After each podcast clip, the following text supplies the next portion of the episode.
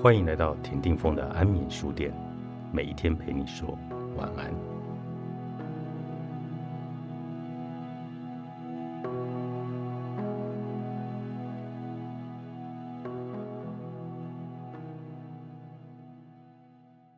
有时候，坏习惯不单单只是问题本身，同时，或许他们也曾经是你面对某些问题的解决方案。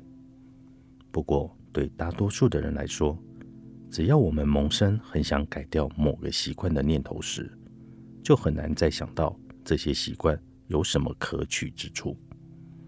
然而，承认这些习惯曾经帮助过我们什么，不但能让我们以另一个角度去看待自己想要采纳什么样的新习惯，还可以帮助我们强化善待自己的念头。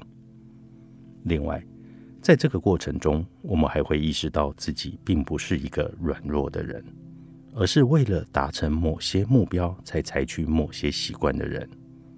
也就是说，我们会发现，在人生的各个不同阶段，对自己众多习惯的看法，其实是取决于我们的价值观。然而，一旦认定这些习惯不再能帮助到现阶段的自己，自然会千方百计的想处理掉它们。对改变抱持的观望、揭露和接受，我们都必须保持不变的原因，以及我们需要改变的原因，这个都很重要。这会让你自问：为什么我要对改变抱持观望？为什么我不能直截了当的做出改变呢？通常，我们想改变某些行为的原因，都与其他人大同小异，不外乎是改善健康状态。增进人际关系、提升自信心等，但是保持现状的原因却比较独树一格，而且比较不明确，有时甚至连自己都不知道是为什么。因此，借由揭露我们保持现状的原因，能让我们在尝试改变现状的时候，考虑到更多的面向。此外，借由了解我们改变习惯的过程。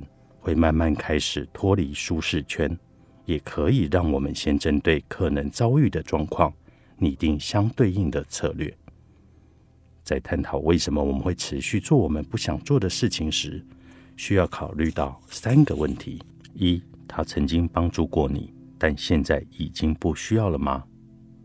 二，他对你的帮助已经变低了，但你仍然需要他。三，他对你还有帮助吗？把这三个问题你想清楚之后，你慢慢的就可以去了解到为什么会有那么多你不想要的习惯，以及如何改变它。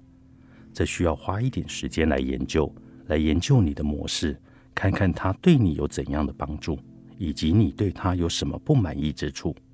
如此一来，就可以用多一点的同理心，少一点的惩罚性的手段，来发掘自身的需求。举例而言。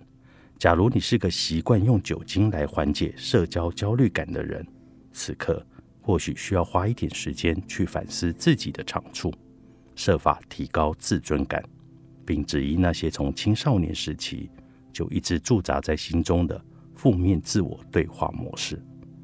又假如你是一个习惯靠购物排解烦闷的人，此刻或许需要先好好的思考，有哪些方法能够帮助你。短暂的分散注意力，强化忍受烦闷的能力。